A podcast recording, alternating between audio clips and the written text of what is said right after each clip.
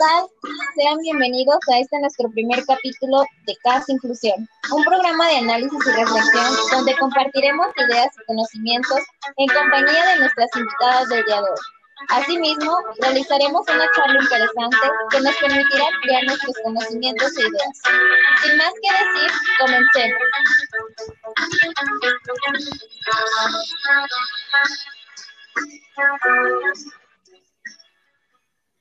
Hola, sean bienvenidos a nuestro primer capítulo CAS Inclusión. Mi nombre es Guadalupe Pérez y el día de hoy me acompañan dos estudiantes de la Benemérita y Centenaria Escuela Normal del Estado de Durango, de la licenciatura en Inclusión Educativa. Démosles la bienvenida a Teresita López y a Cristal Ramírez y yo su servidora Guadalupe Pérez. Hola, ¿qué tal a todos? Un gusto estar con ustedes el día de hoy. Espero que se encuentren de lo mejor y que esta conversación sea de mucha utilidad para ustedes. Me permito asimismo saludar a mi compañera Cristal y Guadalupe y a todos aquellos que nos escuchan el día de hoy. Sean bienvenidos. Hola, ¿qué tal? Yo soy Cristal y es un gusto para mí estar aquí con ustedes abordando este tema tan importante. Esperamos que la información que les brindemos mis compañeras y yo les sea de gran utilidad como menciona mi compañera Teresita. Claro que sí, compañeras, y bueno, igualmente un saludo. Y pues bueno, el día de hoy hablaremos sobre el tema que ha causado un gran impacto. Este es la asesoría y el acompañamiento como parte fundamental de la inclusión educativa. Así es, Guadalupe, sin duda alguna, un tema de gran impacto, no solo a nivel nacional, sino también a nivel mundial. Pero bueno, a mí me gustaría comenzar desde la explicación de qué es la inclusión educativa o a qué nos referimos cuando hablamos de ello. Como ya lo sabemos, hoy en día se tienen muchas conceptualizaciones acerca de este término. Pues bien, muchos de los autores lo manejan como la integración e inclusión al sistema educativo a aquellos alumnos que se encuentran en estado de vulnerabilidad. Eh, sin embargo, muchos otros hablan de la inclusión a la aceptación del sistema a todos aquellos alumnos que presentan algún tipo de necesidad educativa especial o bien una discapacidad. Sin embargo, estos dos autores dejan de lado la inclusión en general. Pues bien, cuando hablamos de inclusión educativa, hacemos referencia a todos los alumnos en general y no solo aquellos que presentan necesidades educativas especiales, discapacidad o que se encuentran en estado de vulnerabilidad. Eh, partiendo de esto, compañeras, hacemos referencia y entramos un poco a las políticas de hoy en día centrándonos asimismo en el artículo tercero constitucional, el cual nos habla de que todas las personas tienen derecho a una educación y asimismo esta educación deberá de ser obligatoria, universal, inclusiva, pública, gratuita y laica. También últimamente se manejan mucho dos términos, los cuales son educación de calidad y educación de excelencia. Sin embargo, bajo la realidad en la que vivimos, muchas de estas normas no se cumplen más ahora que estamos trabajando bajo la nueva modalidad de inclusión, educativa bajo online y virtual. Eh, muchas escuelas también lo manejan como clases a distancia. Estas tres tipos de modalidades han traído consigo diferentes problemáticas y principalmente destacando la inclusión, ya que muchos de los alumnos hoy en día no cuentan con lo necesario para recibir la educación de la manera que se está llevando a cabo. Existen otro tipo de constituciones y leyes generales que respaldan este tema, así como la Ley General de Educación en su artículo 61, el cual nos habla de que la inclusión educativa se basa en la valoración de la diversidad, adaptando el sistema para responder con la equidad, las características, las necesidades, los intereses, las capacidades, las habilidades e incluso los estilos de aprendizaje de todos y cada uno de los estudiantes. Esto quiere decir que el artículo 61 nos habla de que la inclusión educativa es adecuar el sistema para responder al alumno y mejorar el proceso de inclusión, educativa y el proceso de enseñanza y aprendizaje. Sin embargo, muchas de las personas piensan que la inclusión es integrar al alumno y adecuarlo en base al sistema educativo. Como ya lo mencionaba, compañeras, Hoy en día la problemática de la inclusión bajo la nueva modalidad es un tema demasiado complejo a trabajar, lo digo desde la experiencia personal, ya que bajo las diferentes prácticas que he tenido, hemos estado batallando con las posibilidades de los, de los alumnos, eh, el cómo quieren trabajar los docentes de grupo y que muchas de las ocasiones esto no es posible, ya que los alumnos no cuentan con los, los recursos o las herramientas necesarias para llevarlo a cabo. Es por eso que entra aquí una función muy importante del docente de inclusión educativa, el cual es el asesoramiento y el acompañamiento. Estas dos funciones son funciones principales que se basan en el nuevo modelo educativo y en los principios pedagógicos eh, propuestos por la Secretaría de Educación Pública. Esto nos habla de que todos los docentes tienen la función y el saber docente de, de saber crear estrategias de intervención de acuerdo a las características de los alumnos. Cuando hablamos de la palabra asesorar, viene mucho a mi memoria la palabra también apoyar. Es decir, cuando buscamos asesorar al docente de grupo, no buscamos cambiar para nada su manera en la que trabaja, este, los métodos que utiliza, las estrategias, sino dar ideas, dar, eh, aportar un poco de nuestro conocimiento y brindar estrategias de propuesta más que nada para generar así adecuaciones eh, funcionales y que sean como beneficio para la inclusión del alumno o de los alumnos eh, en el sistema educativo. Como ya lo mencionaba, durante esta nueva modalidad bajo la que estamos trabajando a causa de la pandemia por el bien conocido COVID-19, el asesoramiento docentes de grupo y padres de familia se volvió parte fundamental, ya que el nuevo cambio de roles este, ahorita es un proceso totalmente difícil para cada uno de los involucrados. Existen demasiadas problemáticas que se desarrollan bajo esta nueva modalidad y de aquí surge la importancia de considerar el asesoramiento y el acompañamiento. Me gustaría saber qué piensas tú, Cristal, acerca del acompañamiento. Muy bien, Teresita. Mira, respecto al tema del acompañamiento, hay varios puntos importantes que me gustaría abordar ya que estos son de gran importancia para lograr la inclusión. Respecto a lo que mencionaste, los docentes de inclusión educativa y educación especial desarrollan diversas funciones en los centros escolares y una de estas funciones es el acompañamiento. Me gustaría hacer una reflexión acerca de este concepto, el cual es sumamente importante, por lo cual los futuros maestros de inclusión educativa deben de tener en cuenta así como también los elementos que deben existir para ponerlo en marcha en los centros escolares. El acompañamiento pedagógico es una acción que radica en el monitoreo y seguimiento que se les debe brindar a los docentes con el fin de elevar la calidad educativa y motivarlos a través de las recomendaciones, ya que ellos son la clave del proceso docente educativo.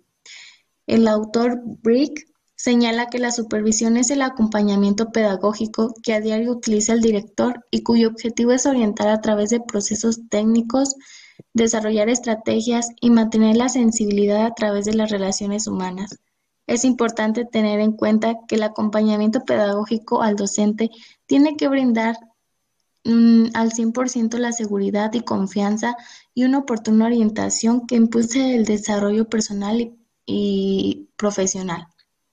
En lo personal me parece de gran importancia tener en cuenta también la reflexión de la práctica, sobre todo por la forma de enseñar a los alumnos, ya que de esta manera los docentes pueden exponer estrategias, actividades y metodologías que les fueron funcionales y las que no, para a partir de ahí generar nuevas estrategias de trabajo, así como cambios en su práctica docente, para que puedan lograr un acompañamiento favorable. Cabe destacar que la manera en que el maestro comparte sus conocimientos es muy importante y más por la manera en cómo lo estamos llevando a cabo en la actualidad debido a la pandemia por el COVID-19. Es por ello que no debe de faltar el acompañamiento a los alumnos, ya que es fundamental para seguir con el proceso de enseñanza y aprendizaje aún en esta modalidad virtual. Por otro lado, Ah, sobre el tema de la vinculación de asesoría y el acompañamiento entre la función del docente de inclusión educativa. Cabe destacar que tanto la asesoría como el acompañamiento incluyen el desarrollo conjunto de seminarios, talleres y cursos donde se combina la práctica y la teoría para que los profesores lleven sus ideas a los espacios de aprendizaje que son revisados durante la formación. Se considera que el asesor es un maestro que enseña a aprender, es un orientador y guía que refuerza lo que le surge al estudiante en el proceso de aprendizaje. Por otro lado, como ya se mencionó, el acompañamiento pedagógico es una acción que radica en el monitoreo y seguimiento, que se les debe brindar a los docentes con el fin de elevar la calidad educativa a través de las recomendaciones para fortalecer al docente en su desempeño en el aula, contribuyendo en la mejora de los aprendizajes de los estudiantes. Sin duda, la asesoría y el acompañamiento están ampliamente vinculados a la función del docente de inclusión educativa. Tanto el asesoramiento como el acompañamiento son algunas de las funciones que este docente deberá desarrollar al estar trabajando en un centro escolar. Es por ello que el docente de inclusión es muy importante para el proceso de enseñanza y aprendizaje de todos los alumnos, ya que desde sus prácticas tiene la responsabilidad de incluir a la diversidad en sus estudiantes como una oportunidad de aprendizaje y mejores desarrollos educativos para todos los estudiantes. Es por ello que existe esta vinculación. Sin duda alguna, el docente de inclusión tiene algunas de las tareas más importantes por realizar en los centros escolares, ya que además de buscar que todos los maestros logren atender a la diversidad, y ya que, como lo mencionaba mi compañera Teresita, no solo a personas con discapacidad, sino a todos en general. Tiene que mantener una excelente comunicación con los docentes de grupo y el equipo para docente para generar confianza en ellos, de modo que se facilite el trabajo que se busca emplear. Por ello, la comunicación que tiene y brinda el docente es parte fundamental, ya que en base a ella se pueden crear relaciones positivas entre los maestros, llegando a acuerdos para mejorar su práctica pedagógica de tal manera que se favorezca el trabajo del asesor y el acompañante y la calidad del aprendizaje que se les brinda a los alumnos. Considero que tanto la asesoría como el acompañamiento a maestros, padres de familia y alumnos pues es de suma importancia para favorecer el aprendizaje de todos los alumnos y las estrategias de trabajo y comunicación que tienen los maestros. Claro, recalcando que en la modalidad virtual hay varios aspectos que los docentes algunas veces han dejado pasar, como es el contexto de los alumnos, la accesibilidad que tienen y la comunidad en donde viven. Entonces, por eso es importante orientar a los maestros para que mejoren la calidad del aprendizaje que se les está brindando y a los padres de familia, ya que son parte fundamental del proceso de enseñanza y aprendizaje de sus hijos, ya que por la situación de la pandemia que estamos viviendo, son quienes están más cerca de ellos y por lo tanto son con quienes tienen una mayor comunicación. Muy claro, es aquí donde hablamos del cambio de roles, compañera. El cambio de roles que surgió durante esta nueva modalidad, pues sin duda alguna es una problemática, una barrera para el aprendizaje y la participación de muchos de los alumnos, ya que el padre de familia se convierte en este vínculo de comunicación entre el proceso de enseñanza y aprendizaje es el vínculo que, que conecta al docente con los alumnos. Entonces, cuando encontramos alguna problemática de conectividad, alguna problemática de, de, recursos o herramientas que no se cuenten con ellas, el asesoramiento y el acompañamiento entran aquí para generar una mejor inclusión. Así es, compañera. Es por eso que yo considero pues la comunicación como la parte fundamental para poder llevar a cabo dichos procesos, ya que por medio de ella pues se pueden crear las relaciones positivas entre los padres de familia, los maestros y los alumnos, y así también para generar un ambiente de, confianza con todos ellos para poder llevar a cabo una asesoría y un acompañamiento completo que bueno, buscando que se favorezca más que nada el aprendizaje de los alumnos. Eh, Así es, la creación de estrategias creo que también aquí es un punto importante que tenemos que aclarar. El trabajo en equipo, el trabajo colaborativo, la inclusión educativa no es un trabajo que, que requiera de poco tiempo, de la participación únicamente del docente de inclusión educativa. ¿Estás de acuerdo? Sí, compañera, estoy de acuerdo. Es un proceso que se genera mediante bastante tiempo y para esto se necesita de, tanto de los docentes de grupo, los padres, los mismos alumnos, la sociedad e incluso de especialistas e-, externos, lo cual también es ahorita una, una barrera, el trabajo con los especialistas externos. Pues sin duda alguna yo creo que el docente de inclusión educativa tiene muchas funciones, las cuales están encaminadas a favorecer la inclusión de la diversidad y no solo de aquellas personas con discapacidad o con alguna condición especial, como lo suelen decir, sino a todos los alumnos en general, con el fin de evitar la discriminación o marginación. Por ello, pues yo creo que es importante que este docente realice acciones que involucren a los estudiantes en el respeto, la sensibilización, perdón, el aprendizaje y la enseñanza colaborativa, promoviendo pues un trabajo global e integrado, ya que este docente pues ve más allá de lo que los maestros del aula regular ven en sus alumnos. Exacto, y fíjate que tocando el tema de, del, de lo que se debe tratar con los alumnos bajo esta nueva modalidad entra también lo que es en el nuevo modelo educativo, la educación socioemocional. Considero que es importante trabajar con con actividades y temas que permitan que los alumnos bajo esta nueva modalidad este, se encuentren más tranquilos y tengan un grado de estrés menor, ya que el no salir de casa, el no convivir con sus alumnos es también una, una barrera y, y un obstáculo que está impidiendo que, que, se lleve a cabo un mejor proceso de enseñanza y, y aprendizaje. Y pues bueno, este, como ya lo comentamos, implica demasiados retos a mí me gustaría saber qué retos considera mi compañera Guadalupe que enfrentamos los docentes de, inclusión educativa y la comunidad en general para llevar a cabo el asesoramiento y el acompañamiento. Sí, gracias compañera Teresita. Realmente toda la información que nos han proporcionado realmente pues sí, sí es muy importante y como lo han mencionado desde un inicio, eh, esta modalidad con la que estamos trabajando pues ha sido un poquito complicada, pero también estamos aprendiendo y creo que aquí el asesoramiento y el acompañamiento, pues aquí lo, lo reflejamos más, ¿verdad? Eh, como lo comentaste, eh, estamos pues em, abordando retos o afrontando retos en los centros educativos al atender las funciones de asesoría y acompañamiento, em, pues con la comunicación es, comunidad escolar principalmente, ¿verdad? El servicio de asesoría y acompañamiento, pues es el sustento y la misión del trabajo técnico pedagógico. Eh, para esto, pues se pretende apoyar la mejora de la práctica educativa y fortalecer las gestiones de la escuela, de los alumnos, de los padres de familia. Eh, y pues bueno, eh, se operan en escuelas públicas, como lo mencionaste, Teresita, en inicial, preescolar, primaria y secundaria de manera pues prioritaria en aquellos centros escolares que pues atienden a población migrante, con discapacidad, con dificultades severas de conducta, de comunicación y pues bueno, em, todos aquellos planteles escolares ubicados en una alta marginación con resultados pues lamentablemente educativos bajos, ¿verdad?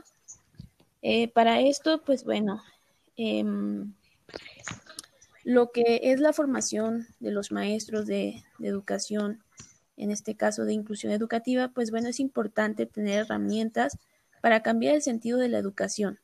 Y más pues aquí en México, ¿verdad? Em, pues representa uno de los más grandes desafíos porque la función del maestro ha cambiado eh, pues mm, drásticamente para pues tener un, desarrollo de competencias que lo permitan pues a aprender, eh, de prepararnos para pues tener una tarea de enseñanza, lo cual implica ir más allá del dominio de una determinada pues herramienta o estrategia de enseñanza o de un conocimiento o información que pues cada una de ellas pues nos resultan insuficientes al afrontar, perdón, eh, pues obstáculos que se nos van presentando, ¿verdad? Pero bueno, desde este panorama los maestros requieren desarrollar continuamente nuevas competencias docentes, especialmente para poner en práctica pues el nuevo currículum, que serían conocimientos de propósitos educativos, de manejo de enfoques de enseñanza, de materiales educativos, de planeación, de evaluación de aprendizajes, también de generar pues condiciones institucionales para que sean adecuadas para la gestión del plan de estudios, de logros de propósitos educativos, donde todos los niños pues puedan aprender a trabajar en equipo, a participar en la evaluación y en la planeación institucional, que se hace una colaboración eh, para mejorar la organización de la escuela, el uso de los recursos, principalmente como lo mencionamos, que se están abordando ahora en esta pues contingencia, ¿verdad? Eh, también atender a operar las profundas transformaciones o propuestas que pues están realizando hoy en día en esta administración educativa y asimismo pues desarrollar competencias docentes. De cierta forma pues debemos de modificar las formas de enseñanza y de trabajo que antes en el aula se hacían y que ahora desde casa pues se hacen, ¿verdad? Así como pues para continuar eh, o construir más el aprendizaje de los alumnos y pues ayudarlos a aprender, a que se puedan relacionar y organizar. Entonces realmente eh, implica un gran reto eh, ahora, eh, pues nosotros como docentes, brindarles un aprendizaje muy significativo a todos los alumnos y pues bueno, esto nos convierte en ir mejorando día con día para pues ofrecer lo, mejor para todos los alumnos. Entonces sí, el, el servicio de asesoría y acompañamiento es muy importante. Claro que sí, yo creo que también uno de los principales retos que enfrenta eh, el centro educativo es eh, el trabajo en, en eh, colaborativo, compañera, el trabajo en conjunto.